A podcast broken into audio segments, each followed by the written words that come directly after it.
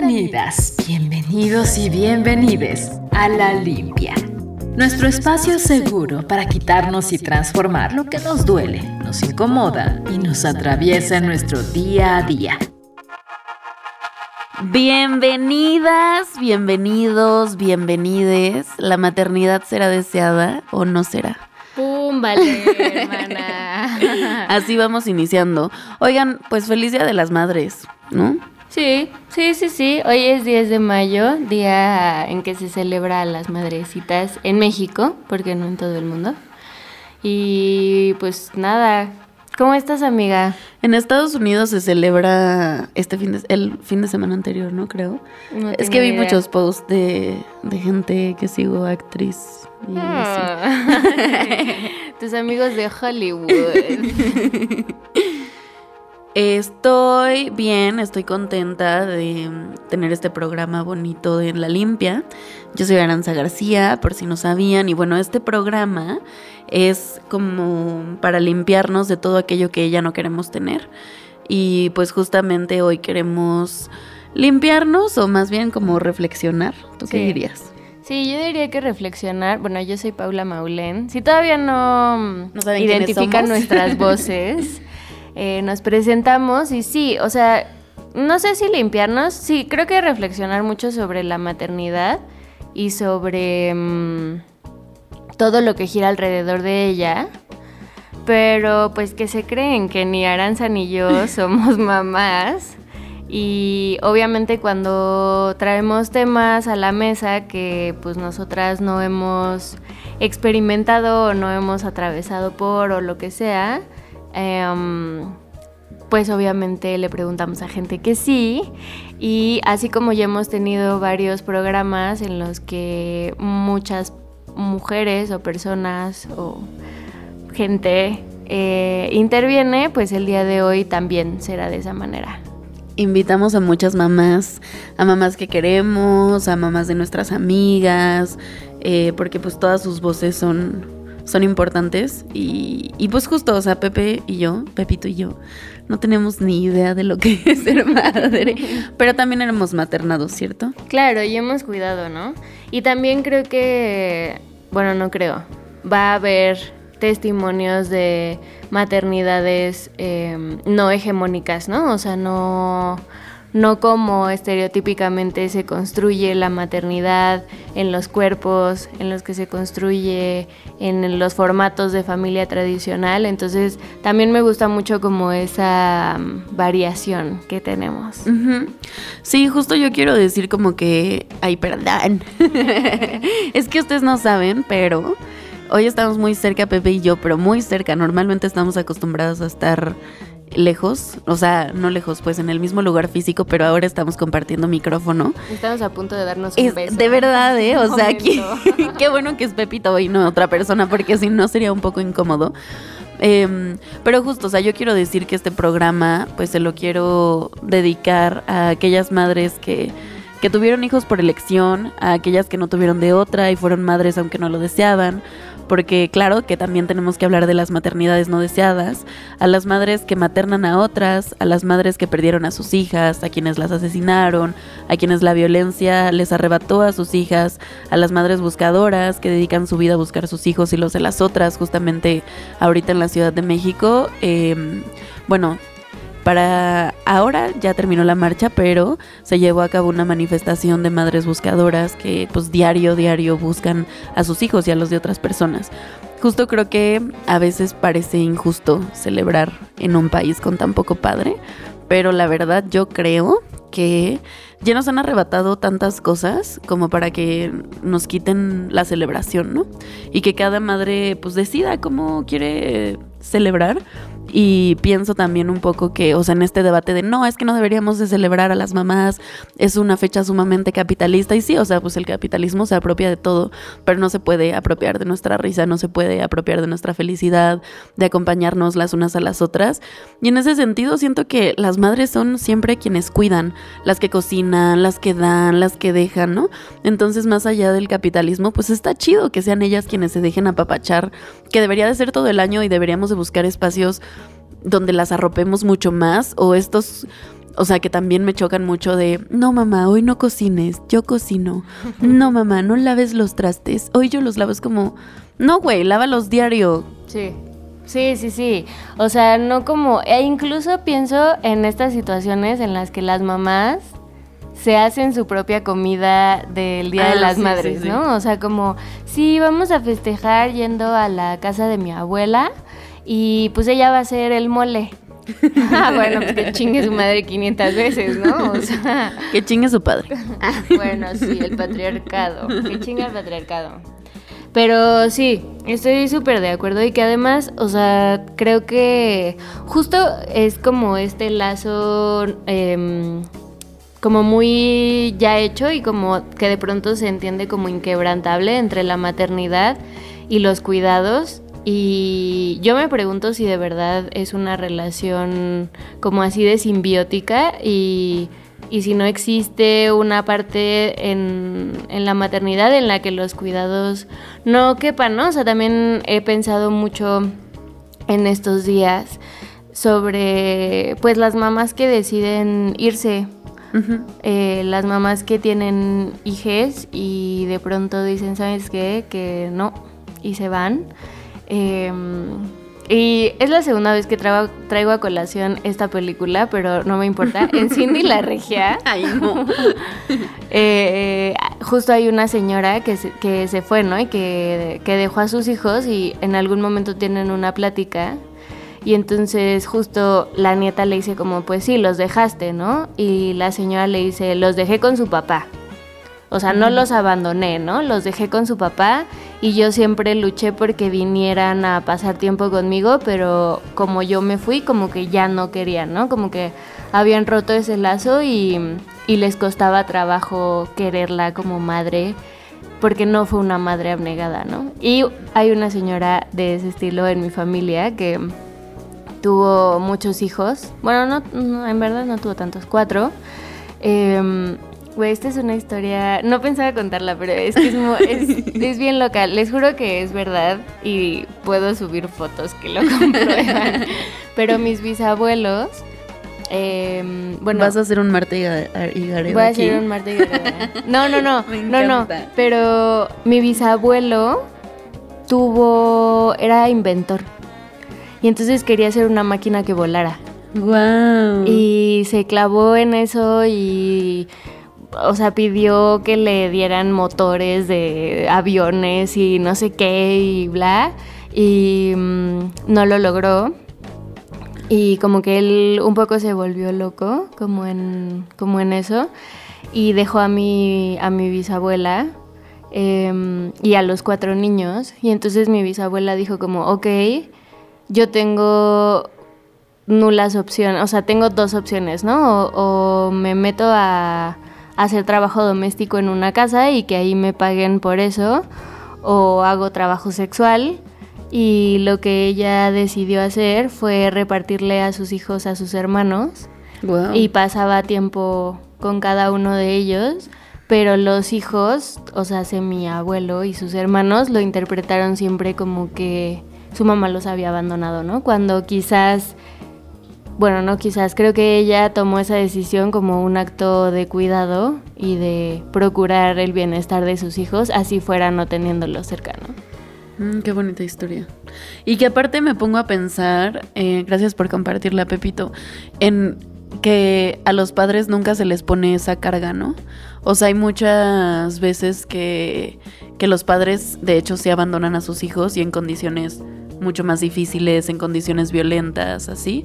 Pero no hay como esta carga de, ay, mi papá me abandonó mm, socialmente. No sé si me doy a entender. O sea, tampoco quiero como minimizar que los deudores alimentarios o justo los padres que abandonan a las hijas no es grave ni es doloroso, obviamente sí lo es, pero siento que hay como una carga mucho más grande hacia las mujeres que deciden dejar a sus hijos. Sí, sí, totalmente. Porque además es como... o- ajá, o sea, como bueno, el papá se fue y la mamá hizo lo que le tocaba, pero la mamá se fue y el papá cuidó. Es como, wow, es un ¡Qué buen papá! Y no, o sea, en verdad solo ejerció su paternidad como se tiene que ejercer siempre, ¿no? Así haya dos papás o incluso más, ¿no? Quizás en modelos de familia más eh, como no tan tradicionales, pues. Y por otro lado, bueno, también sé que esta fecha puede ser un día difícil para quienes perdieron a su mamá y hoy no tienen a quien celebrar, a quien darle un abrazo, y no solo hoy, ¿no? Sino otros días de la vida. Y me imagino que, que eso, que puede ser una fecha difícil, un abracito a, todas ellas. Pienso en el capítulo de los Rugrats. bueno, ustedes ya saben de qué estoy hablando. De Carlitos. De Carlitos, cuando la mamá le, bueno, para quien no sepa, es una caricatura infantil. Y la mamá de Carlitos eh, muere de cáncer, ¿no? Entonces no, pues no, no lo ve crecer, creo que lo, lo, deja como cuando es un bebé. Sí. Y pues entonces que son bebés. Son bebés, pues claro, son los Rugrats en pañales. y le deja un poema bien bonito, que es como cuando él cuando la sombra del árbol te arrope, serán mis brazos abrazándote. Cuando el viento sople tu cara, será mis. Así, es muy, muy lindo poema. Y bueno, eh, ha de ser horrible perder a tu mamá, perderla en condiciones violentas aún más. Un abracito a todas ellas y, nada, pues solo eso, sé que para algunas es una fecha difícil y creo que hay que también acompañarnos a, a todas.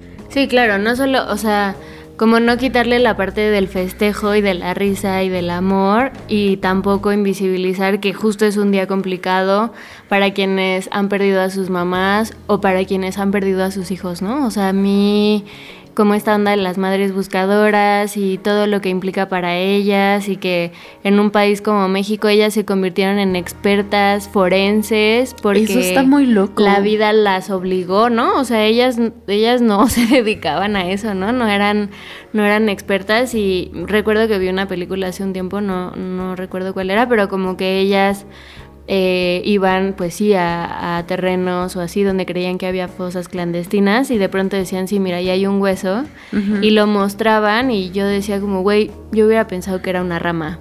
A mí me impactó mucho. Eh, una vez tuve la oportunidad de entrevistarlas. De hecho, está el video en YouTube y es muy lindo. De, no recuerdo cómo se llama ahora, pero toda la entrevista completa es bien fuerte. No iba a contar esto tampoco.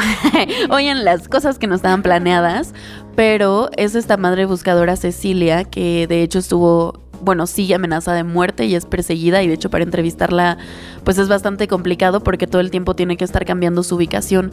Y pues al, ella eh, buscar a el hijo que está desaparecido, aunque lo está buscando muerto, ¿no? Porque pues tristemente en México quien desaparece en la gran mayoría de los casos termina muerto o asesinado, em, eso le implicó que ya no, ella, ella dice, es que yo ya no soy esposa, yo ya tampoco soy madre porque ya no materno a mis otros hijos, ya solo me dedico a buscar.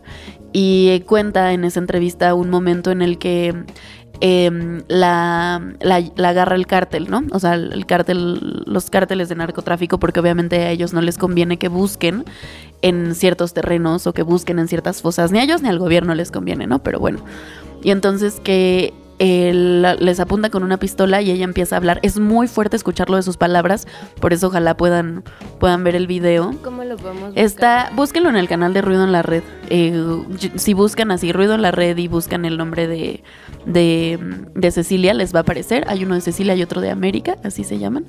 Y, y ella da cuenta que le dice al cartel, pues tú puedes matarme si quieres, pero, pero si me matas nadie te va a buscar porque tú podrías estar en esta fosa y ¿quién te va a buscar? Porque ¿quién va a acompañar a tu mamá cuando te desaparezcan? Somos nosotras quienes acompañamos, ¿no? Ay, se me pone mucho la piel chinita cuando, cuando lo escucho y cuando lo digo. Y ya ni siquiera sé a qué venía cuento esta historia, pero... Pues las madres buscadoras, las personas que justo el 10 de mayo no es un día sencillo de transitar, ¿no? O sea, de, no es un día de festejo, es un día más justo como de o de nostalgia o de mucha tristeza o de mucha lucha, ¿no? También. Em, y bueno, eso, eso vamos a estar platicando. Em, vamos a escuchar los audios, ¿no? De las mamás. Bueno, antes de escucharlos les quiero decir, les quiero leer una cita de de Sil Andrea Fuentes Silva, perdón. Ya saben que yo y los nombres, no, nada más no nos llevamos, ¿eh? eh Silvia Fuentes, Andrés. no, pero es Andrea Fuentes Silva. Eh, y antes de pasar a escuchar estas hermosas mamás que nos prestaron sus testimonios para, para la limpia, es mucha madre ser madre y es mucha madre no ser madre, ser mujer y poder elegir lo que se quiere ser y abrazar el quiero tanto como el no quiero ser madre. La maternidad no existe, no hay una maternidad, hay múltiples maternidades porque cada madre y cada contexto en que se es y se existe como madres es diferente. Qué bonito, me gusta.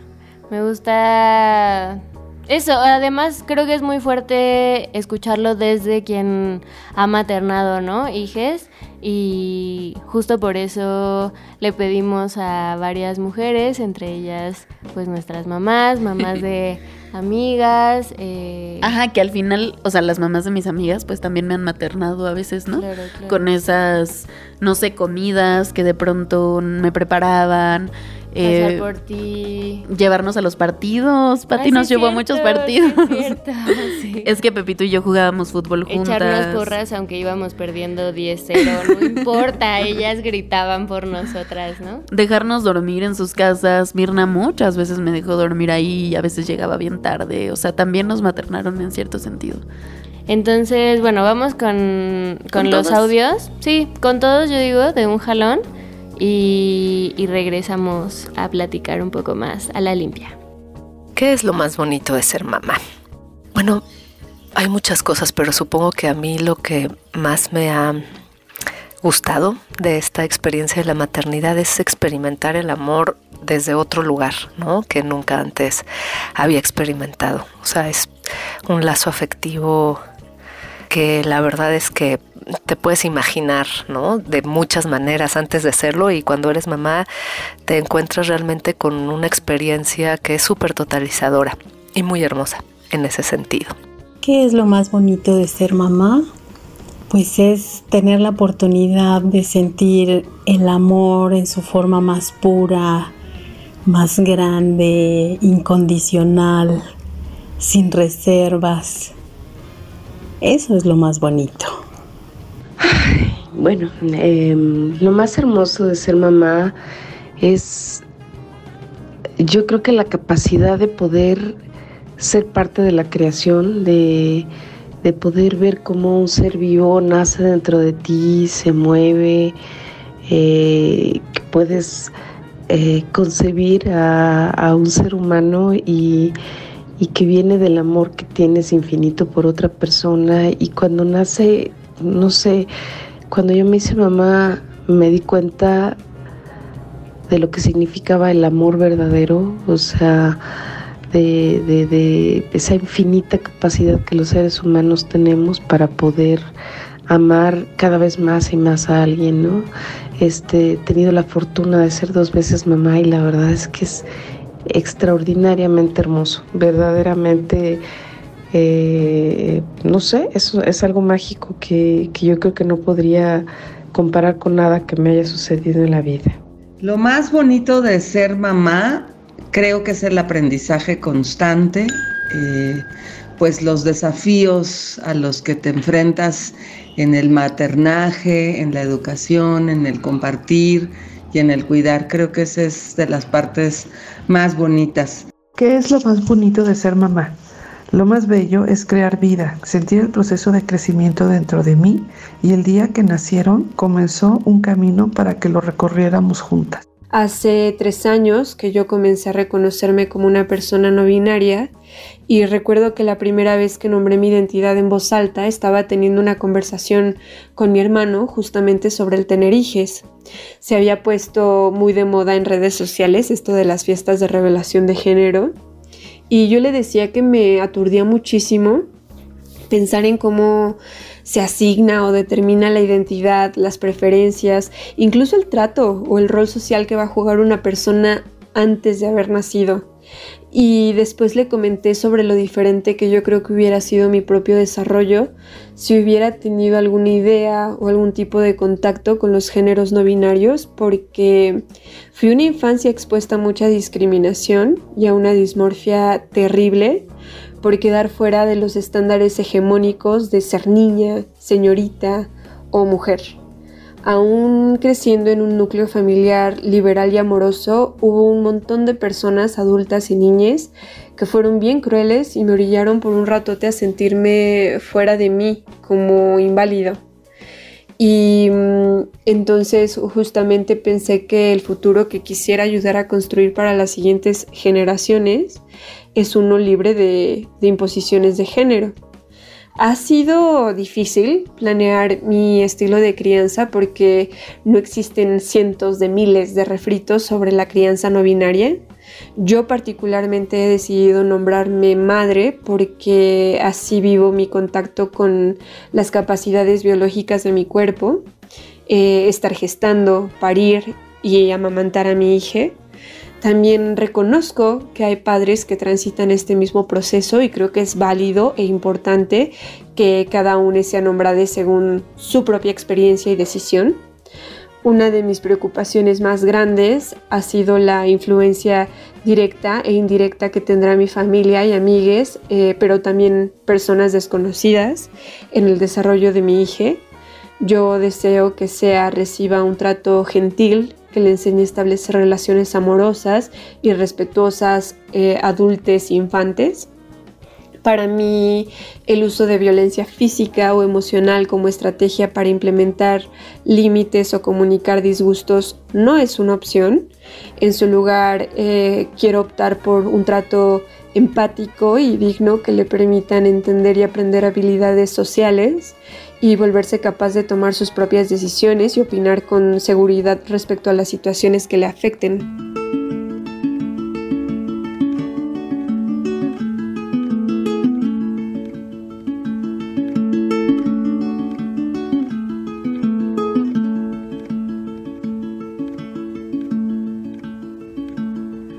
Supongo que después de tanto hubiera sido ingrato no pensar que te debo el cielo y siete días exactos y el viento que me salva cuando canto. Mamá, y dicen que es el cáncer y yo digo que aún queda tanto y tanto lo que en ti descansa y en mi va y resucitan las guerras que ganaste y aquí apenas inician. ¿Dónde comienza el dolor? Renace en colores la flor. ¿Dónde comienza el dolor?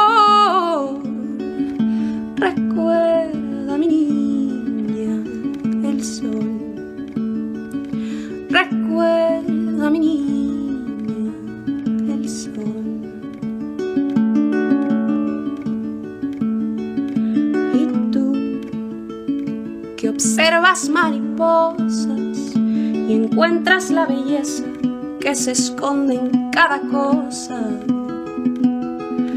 Y tú que sabes de misterios, pues has resuelto frágil la mecánica del viento. Mamá, y dicen que es el cáncer, y tú dices serena que es apenas un percance.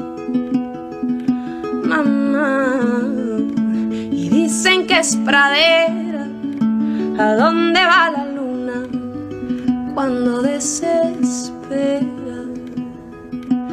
donde comienza el dolor, renace en colores la flor. Donde comienza el dolor, renace en colores la flor. Donde comienza dolor.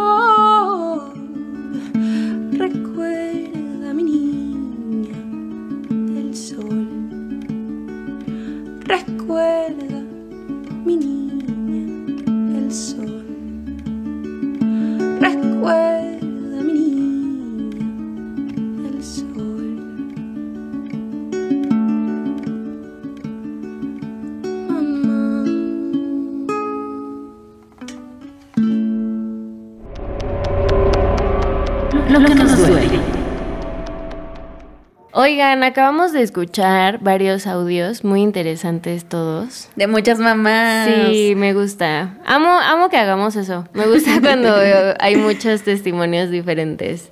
Y pues eso, ¿no? O sea, como se habrán dado cuenta, justo hay audios de mamás eh, que gestaron, hay audios de mamás que no gestaron y que adoptaron eh, pues niños, niñas ya grandes, o sea, digamos de una nena de 10 años.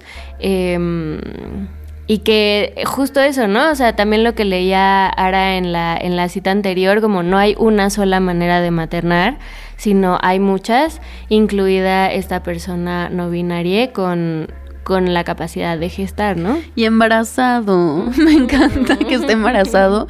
Y además que, o sea, lo que dice al final del testimonio, como yo me elijo decir a mí mismo que soy mamá y que soy madre, porque me importa reivindicar esta palabra, aunque habrá quienes también decidan decir soy padre, ¿no? Aunque esté embarazado. Eh, como la libertad de, de eso, la libertad está toda madre.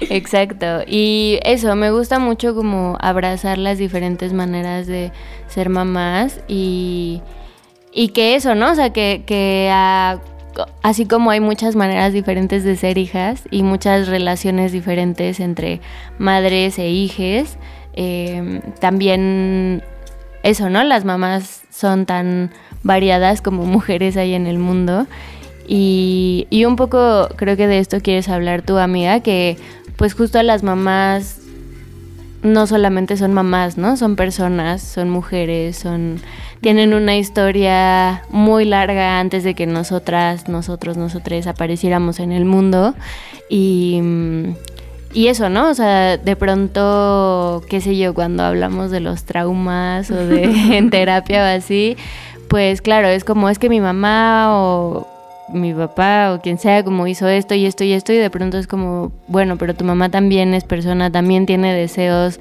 también se frustró, también se equivocó y creo que hacer las paces, o sea, justo, ¿no? Creo que cuando eres niña muchas veces es como, mi mamá es mi superheroína y es increíble y bla, y de pronto es como, no, no es tan una superheroína o sí, pero más que otra cosa es humana que se equivoca y que Fíjate que a mí eso de ser superheroína me pasó más con mi papá.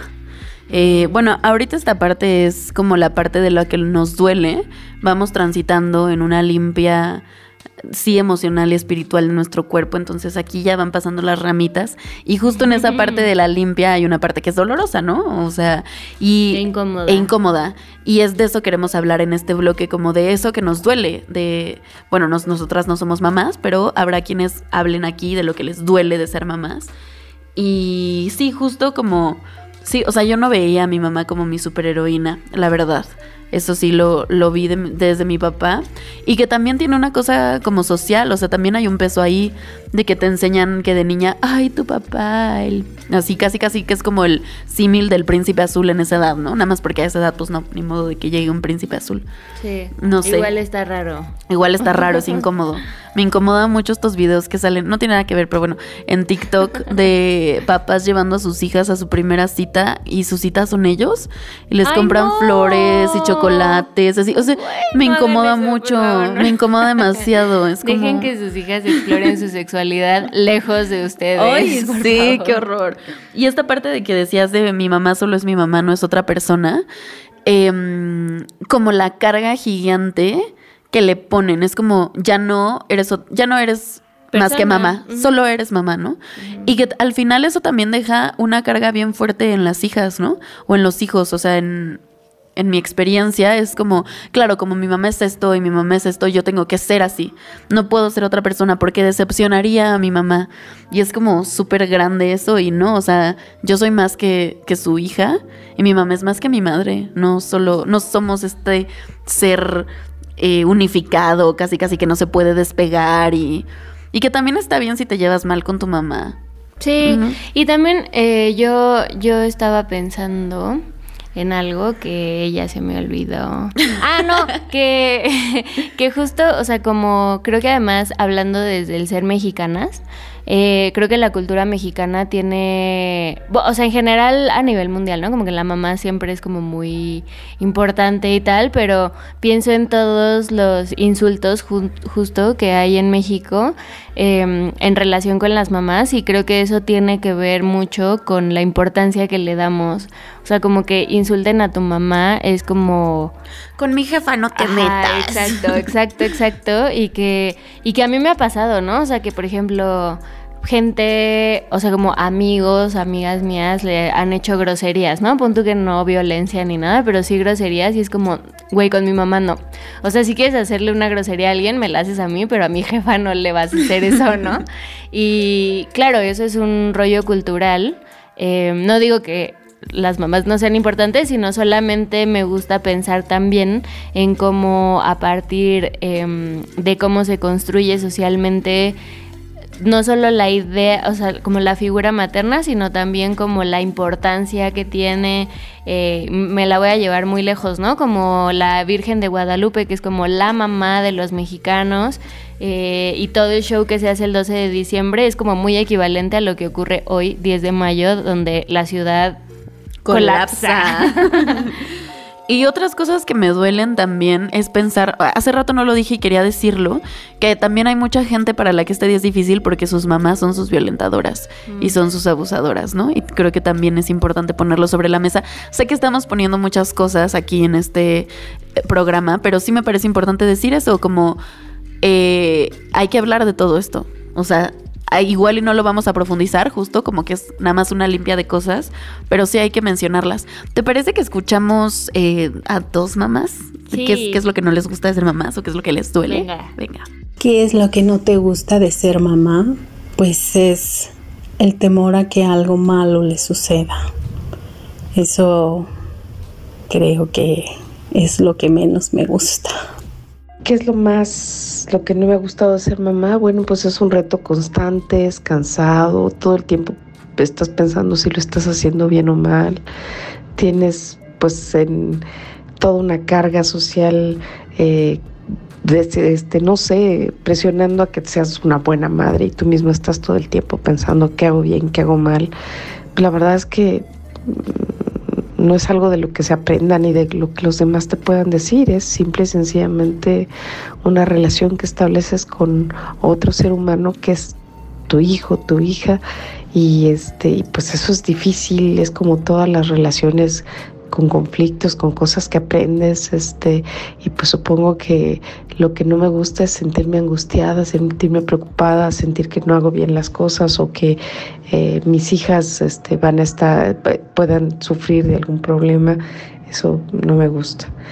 Este, lo más difícil, pues supongo que es muy cansado cuando son bebés, este, y también em, pues eh, dejar de alguna manera un poco tu propia vida para cuidar de otro ser humano, también eso es tremendamente difícil. ¿Qué es lo que no me gusta de ser mamá? Pues que si se vive una maternidad en solitario es muy cansado. Yo creo que la maternidad también tiene que ser eh, colectiva. Lo más difícil de ser mamá, pues todo. La maternidad pone a prueba pues eh, toda nuestra inteligencia, toda nuestra capacidad de amar, toda nuestra paciencia, toda nuestra tolerancia. Creo que es difícil, pero eso no la hace menos satisfactoria o menos placentera y gozosa. Por eso creo que la maternidad debe ser elegida y debe de ser voluntaria, porque es una cuestión difícil. ¿Qué es lo que no me gusta de ser mamá? Híjole, también hay algunas dimensiones, ¿no? Sobre todo porque pues yo fui mamá tardía, eh, ya pasados los 40, entonces pues estaba yo como muy acostumbrada a tener una vida muy hecha, ¿no? Eh, y pues sí, o sea, como que la maternidad sí te viene a, a mover todo, pero eso no es nada comparado a lo que implica ser mamá en un país como México, ¿no? Porque yo creo que lo, lo más difícil de ser mamá en este país es que no, nunca, nunca se te quita la preocupación, ¿no? En este país de violencia brutal contra las mujeres nunca se te quita la preocupación de que algo le pase a tu hija, ¿no? Bueno, en este caso es una hija mujer, la mía, entonces pues mayor, o sea, es una angustia existencial que es difícil como de salirse de ella.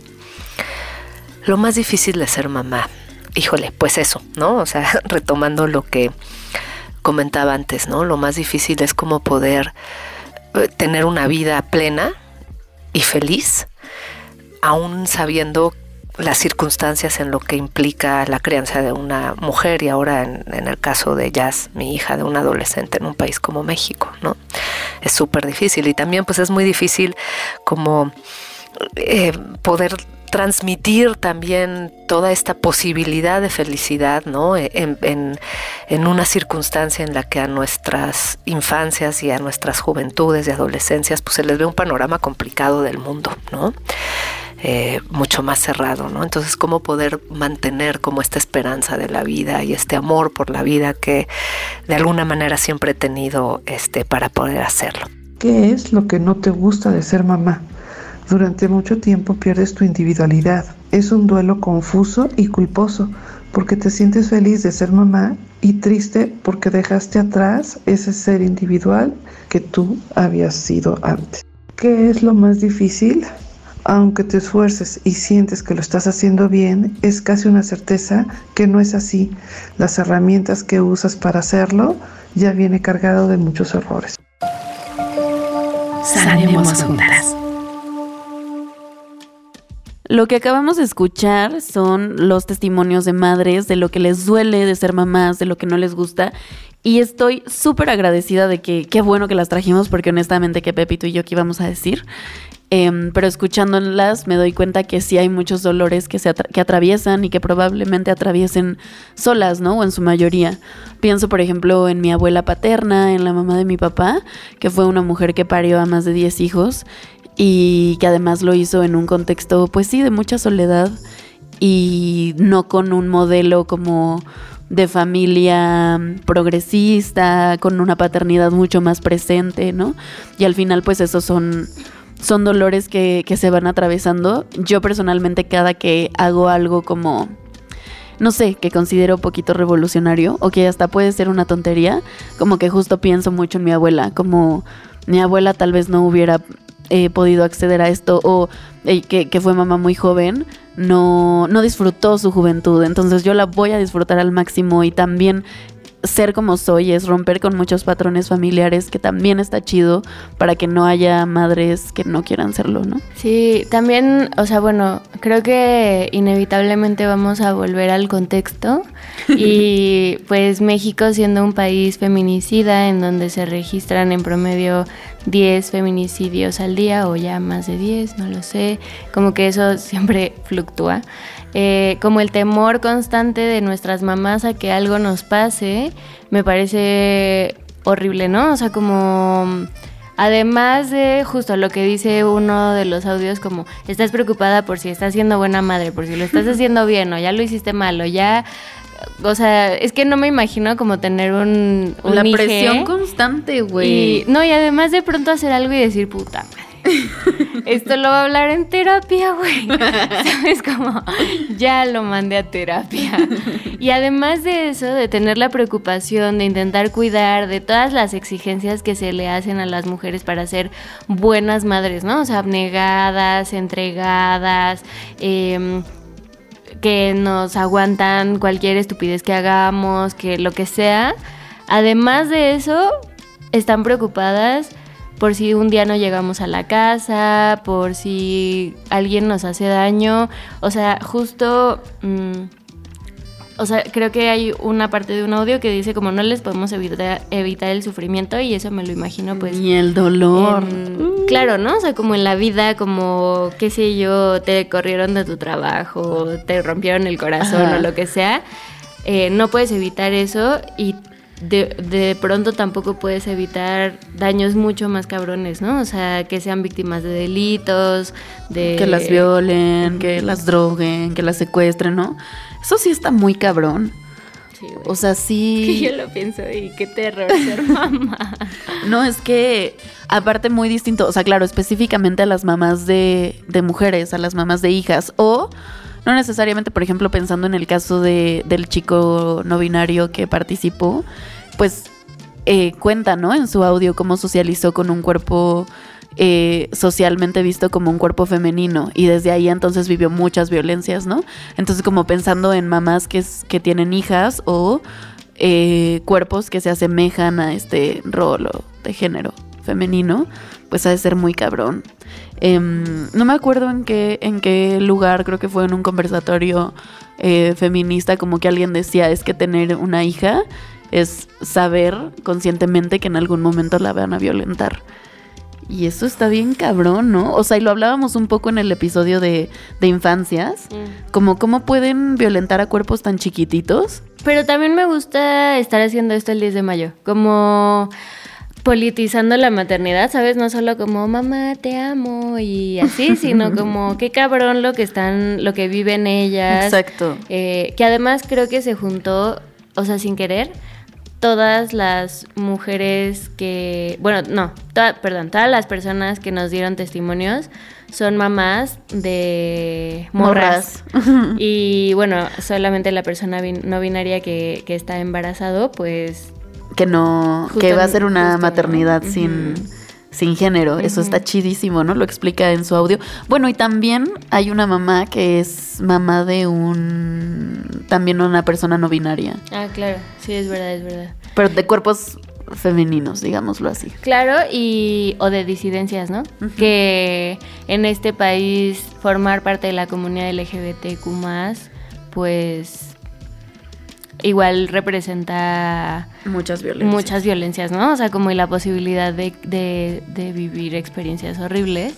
Y quiero retomar eh, a esta mamá que habla como sobre la soledad en la maternidad y que la, la maternidad ella piensa que debe de ser colectiva porque justo es muy difícil y pensando en este episodio yo me acordé la verdad les voy a ser honesta, no, no lo he leído, pero lo compré y está al lado de mi cama listo para ser leído.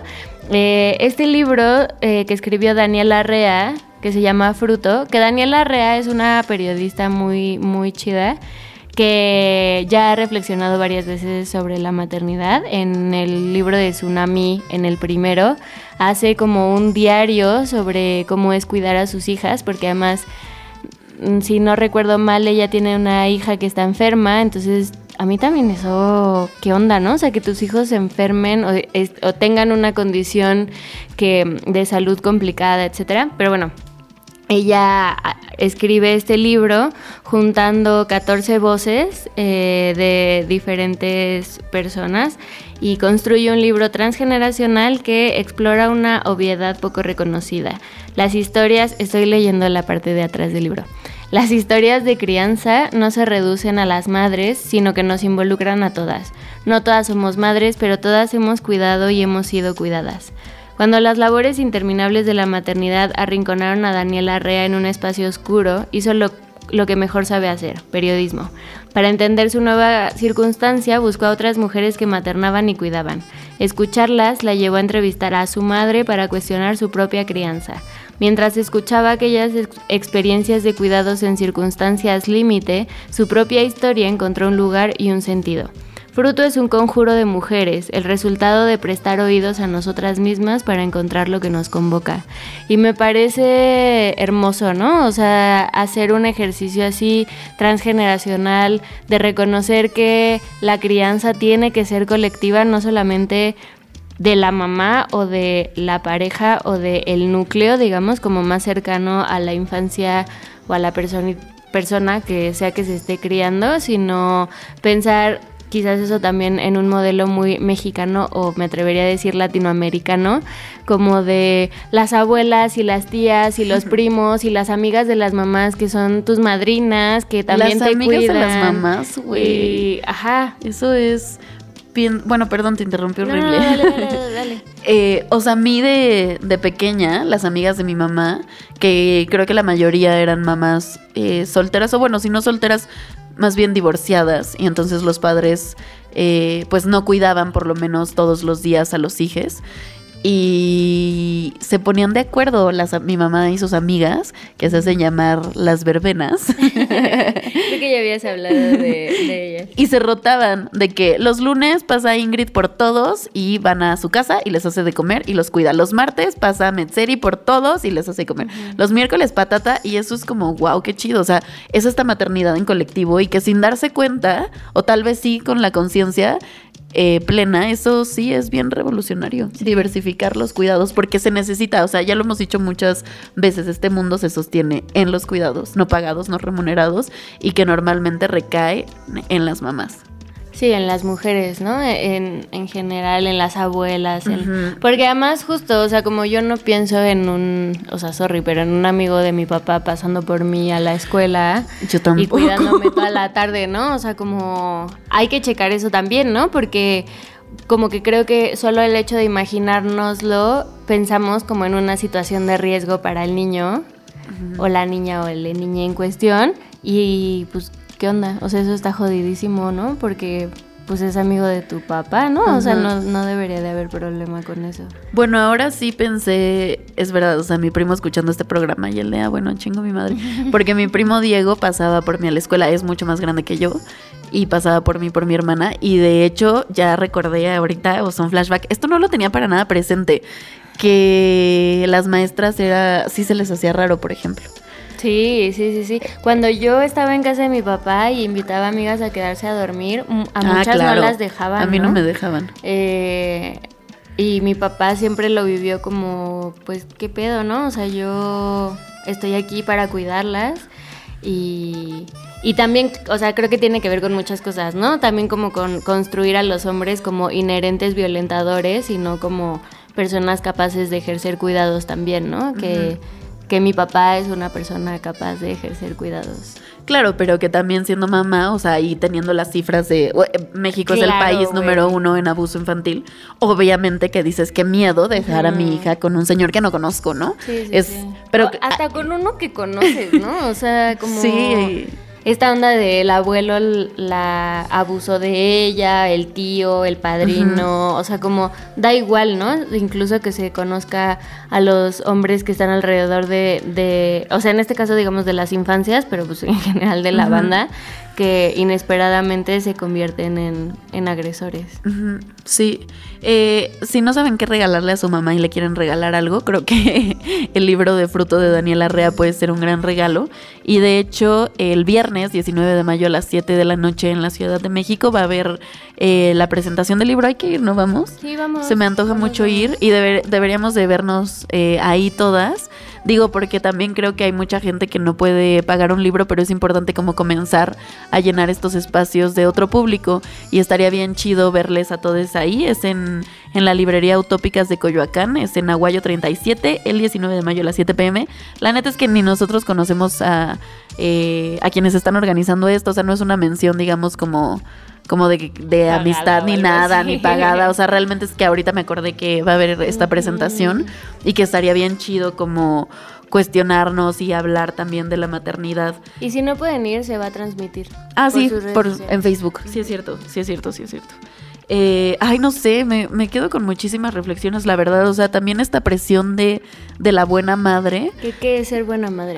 O sea, quizás es que ni nos va a dar tiempo, como siempre, pero habría que partir desde ahí, ¿no? O sea, como esta presión de la que hablaba una morra de todo el tiempo estarte cuestionando, lo estoy haciendo bien o lo estoy haciendo lo suficientemente bien o Ay, yo le diría a mi mamá que sí, que lo hiciste genial. Sí, y, y que lo hiciste lo mejor que pudiste y que no me podrías haber dado ni más ni menos que lo que me diste y, y para mí, o sea, en mi caso muy particular, fue suficiente y seguramente hay muchos casos en los que no lo fue y también soportar eso, ¿no? O sea, ni modo. Sí, toca gestionarlo y aprender. Justo estoy viendo una serie, está bien bonita, El baile de las luciérnagas. Mm, mi mamá la ve. Ay, eh, mi mamá me la recomendó. Hecho, sí es como una serie de mamás, véanla. Eh, y la relación de la protagonista con su mamá eh, está súper bonita porque... No, no está súper bonita. La verdad es que me distraje porque nos está mandando un mensaje nuestro productor y yo me distraje. Pero la relación de la mamá y la de la protagonista y la mamá es una relación bien difícil porque ella es una persona adicta a las drogas y es una mamá muy ausente y al final se ve como ella Ah, tiene La mamá es adicta. Sí, o la hija es no, la mamá. es adicta. Y la, y la hija tiene que maternarla muchas veces y la tiene que llevar a dormir y pasa muchas vergüenzas, ¿no? Porque ella vomita, se desnuda. Eh, es una relación bastante complicada. La verdad es que me gusta mucho cómo lo retratan porque en algún momento en su adultez, bueno, no quiero hacer spoilers, pero se va viendo como todo el viaje y el camino que tiene que transitar la protagonista para sanar la relación con su mamá. Eh, entonces por eso me, me acordé. Y algo más que, mm, que me duele de, de la maternidad es como pensar en todas las cosas que tuvo que dejar de hacer mi mamá por tenerme. Como que me hubiera gustado que nunca parara o nunca dejara de hacer algo. Que bueno, sé en particular que mi mamá no dejó. O sea, por ejemplo, siempre trabajó. Justo le decía a Pepito, probablemente soy la única mexicana que no va a pasar eh, el- este 10 de mayo con su mamá porque pues mi mamá va a estar trabajando y siempre estuvo trabajando, ¿no? Y sé que quizá eso le pudo haber dado mucha culpa porque yo fui una niña que se crió en las oficinas, en los pisos de las oficinas. Mi mamá juntaba dos sillas así ¡tum! y me ponía a dormir. Eh, como en las fiestas. como en las fiestas, nada más que en una oficina. Yo también fui niña de oficina. Pues es que sí, si no, ¿cómo? Claro. Y también eso, o sea, como que se jodan los jefes que no te dejan llevar a tus Que hijos a la, a la oficina, güey. Llévenlos y que hagan ruido y que soporten, ni modo. Y que lloren, esto también, Es ¿no? aburridísimo, es aburridísimo estar en la oficina de tu mamá. y ni modo, porque hay veces que nadie más te puede cuidar. O sea, Sí, no hay de otra. es parte de la vida y justo en un momento histórico en el que las mamás tienen trabajos remunerados, o sea que, a ver, hay muchas mamás que hacen trabajo doméstico, pero por lo menos la de Ara y la mía, y creo que todas o muchas de las mamás que nos mandaron testimonios son mujeres trabajadoras remuneradas. Em, pues eso, ¿no? O sea, como juntar esas dos chambas de, de los cuidados y de la oficina, pues literalmente hay momentos en los que hay que juntarlos y en los que tiene que estar eh, el, la niñe presente, ¿no? En el trabajo. Y también quiero hacer una mención a aquellas eh, trabajadoras remuneradas del hogar. Por ejemplo, pienso en Mari, que fue eh, la trabajadora remunerada de mi casa durante muchos años, muchos años. O sea, ella llegó cuando yo tenía nueve años, Jime tenía cinco. Y apenas en 2023 dejó de trabajar y un poco dejó de trabajar porque nosotras crecimos, ¿no? Y ya cada quien hace su vida, pero Mari fue quien nos lavó la ropa, quien nos hacía de comer, quien nos regañaba muchas veces, o sea, Mari sí nos maternó y igual y a mi mamá puede odiar que yo diga esto, pero eso no quita tampoco el trabajo que hizo mi mamá, ¿no? Y la maternidad que ejerció no, no lo quita. Y para nada, o sea, mamá, si me estás escuchando, para nada esto fue tu culpa, más bien justo es este sistema que nos orilla a que los cuidados pasen a otras mujeres, ¿no? Es como, claro, las mujeres salen a trabajar y qué chingón y qué padre que les paguen, pero su rol de cuidadoras lo tiene que tomar otra mujer y esa otra mujer que lo tiene que tomar es una mujer pues más precarizada que ellas y que el que Mari nos haya cuidado, ajá, a veces eso significó que Mari no maternara a sus hijos, ¿no? Porque a quienes veía de lunes a viernes, bueno, no, de miércoles a viernes, eran nosotras. Y con quien estaba era con nosotras. Y entonces dejó a sus cuatro hijos, que muchos de ellos eran chiquitos o tenían nuestra misma edad, cuidando, que los cuidaran, por ejemplo, las hermanas, ¿no? Y creo que esta es una historia que también se repite del lado paterno de mi familia con las hermanas mayores, o sea, mi tía Teresa y mi tía Xochitl cuidaron a todos los hombres y los maternaron y maternaron mucho a mi papá y también hay que hablar de, de las hermanas mayores, como la exigencia y la carga que se nos da por cuidar, ¿no? Sí. Eh, quizás todo está da para otro programa. Sí, como todos los temas.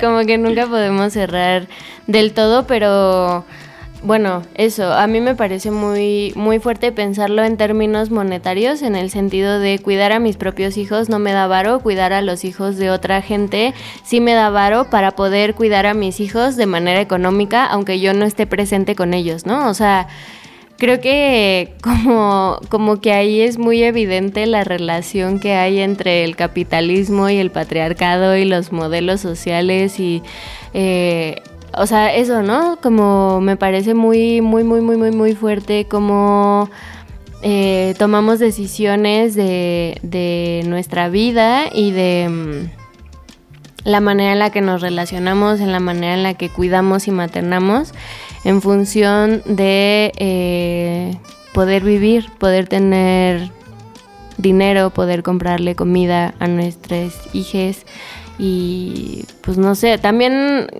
creo que ya es demasiado, pero como no sé si como esta exigencia a las mujeres de ser madres, em, como me gusta que, en los testimonios eh, todas las mamás coincidieron con la, la, maternidad es una joda y por lo tanto tiene que ser elegida, ¿no? Tiene que ser libre, tiene que ser acompañada, tiene que ser muchas cosas al mismo tiempo para que sea mucho más llevadera porque pues porque no, no es nomás así, ay, toma, un bebé, pling, todo es increíble. Mi mamá una vez me dijo que la maternidad era una chinga suficiente como para que no la eligieras libremente. Quiero leerles una cita de Ana Belén Hernández Cayetano, ella es originaria de la comunidad nahua de Papatla. Eh, Calnali, siempre digo mal su nombre, pero está en Hidalgo. Y alguna vez la entrevisté porque ella, pues además fue trabajadora remunerada del lugar, pero también su mamá siempre lo fue, ¿no? Y cuando la entrevisté me dio un mensaje bien poderoso que la neta sí quiero replicar aquí, eh, para que nos haga reflexionar a todas nosotras, incluso a mí y a Pepito como mujeres universitarias, ¿no? Ella dice como las mujeres universitarias que también sufren violencia, en su mayoría han tenido que pasar sobre mujeres de las clases populares. Yo crecí sin mi madre, a pesar de que ella tuvo que criar a los hijos de otra mujer, era empleada del hogar, para que la mujer pudiera seguir trabajando y estudiando, desde ese feminismo en donde yo estoy plasmada, ¿no? Em, y bueno, que sé que salió un poco del tema, pero me era importante también poner, eh, sumar esa reflexión y como eso, desde alguien que, que sí lo vive, pues. ¿Te parece que vamos a escuchar como ahora los audios ya para despedirnos de de lo que sí les gusta a las mamás, de lo que les sana. No solo, o sea, es que me, gusta me, me, gusta este programa porque siento que a pesar de hablar de toda la parte que nos duele, como que las mamás de los testimonios nos han hecho saber que es una chinga, que tiene que ser elegido, que tienes miedo, que tienes inseguridades, pero que eso no hace que sea una experiencia mala, ¿no? Sino creo que solamente es una experiencia mucho más compleja que lo que nos dejan ver en las representaciones de nuevo, ¿no? O sea, como en las películas o incluso pienso mucho como en toda todos los comerciales que hay del 10 de mayo de para hacer feliz a mamá. Y, o sea, ¿sabes? Como ese tipo de cosas. Eh, me gusta que complejicemos una experiencia tan cabrona como lo es la maternidad. Entonces, bueno, vamos a escuchar y volvemos. Yo creo que lo que le diría a las mamás que van a ser por primera vez es que no tengan, eh, mamás por primera vez, es que no tengan miedo. La verdad es que es precioso, es una, una este, experiencia inigualable que solo se debe de ser mamá cuando se desea, porque la verdad es que es muy difícil, este, pero que la recompensa es gigantesca. Quisiera yo darles algún mensaje a las mamás primerizas o a las mujeres en general, pues justo eso, que la maternidad debe ser voluntaria, debe de ser libre, debe de ser gozosa y también creo que debe ser colectiva. Y allí pues las redes eh, de mujeres siempre funcionan, pero también creo que hay que caminar en un camino compartido con las paternidades. ¿Qué fue diferente de lo que te dijeron que es ser mamá con lo que realmente es? son varias cosas, cada quien cuenta sus historias. Algo que siempre me dijeron que nunca iba a volver a dormir tranquila. En muchas ocasiones así fue, pero también he dormido tranquila. No es bueno estar repitiendo frases. Cada quien lo vamos viviendo a nuestra manera. Y el mensaje para una mamá pero me dice a las mujeres en general es que pues la maternidad es una elección, ¿no? Nunca es una elección plenamente racional, pero es una elección y entonces pues hay que vivirla como eso, ¿no? Como una elección. La limpia, con Aranza García y Paula Maulén.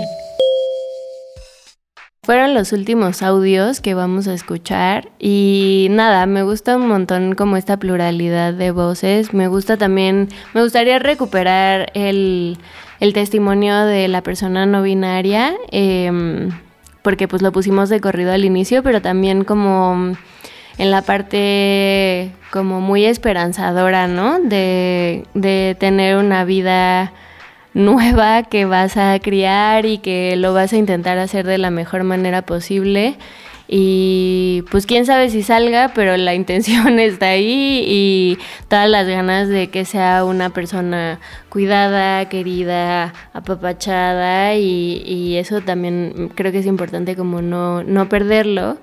Y eso, como no perder la complejidad de, lo que es ser mamá, como que creo que yo hoy aprendí mucho sobre la experiencia de mujeres, que además quiero un montón, ¿no? O sea, a ver, hay gente que no conozco que también dio testimonios, pero pues hay, hay mujeres ahí que yo adoro, entre ellas mi mamá y la mamá de Ara y y mi jefa del trabajo y como mucha gente muy increíble que está eh, ejerciendo su maternidad de la mejor manera posible. Las mamás son increíbles. Y cierro como, como empezamos este programa. La maternidad será deseado, no será. Y quiero mandarle un abrazo a toda, a mi mamá especialmente. Y decirle que lo hizo increíble, increíble, increíble y que no puedo estar más feliz y orgullosa de que ella sea mi mamá. Mm, qué bonito. Y pues ya nos despedimos. Eh, felicidades a todas las mamás. Y pues abracitos para quien sea un día complicado. Y esto fue La Limpia. Nos escuchamos el próximo miércoles. Sí, en punto Que también es un día especial, ¿eh? Sí. Eh, ya y también vamos a, traer, gente. Sí, sí, sí. Hasta la próxima. Bye. Oh. Aquí mato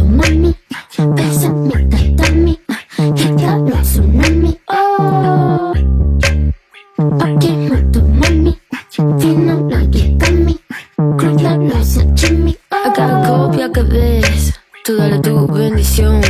Y yo no quiero competir, si no hay comparación con la cadena hasta el pie, de diablo al corazón. No te creas que sweet, tu bombón llena de licor. Ok,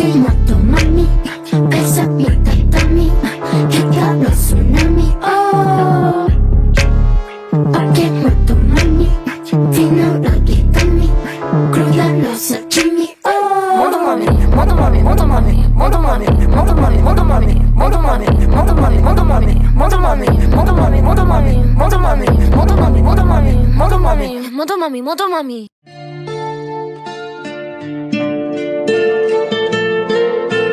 Gracias por acompañarnos en este espacio de catarsis personal y reflexión colectiva. Te esperamos todos los miércoles a las 15 horas por Código 21. La Limpia, un espacio para sanarnos en colectivo. Código 21. Suena la ciudad.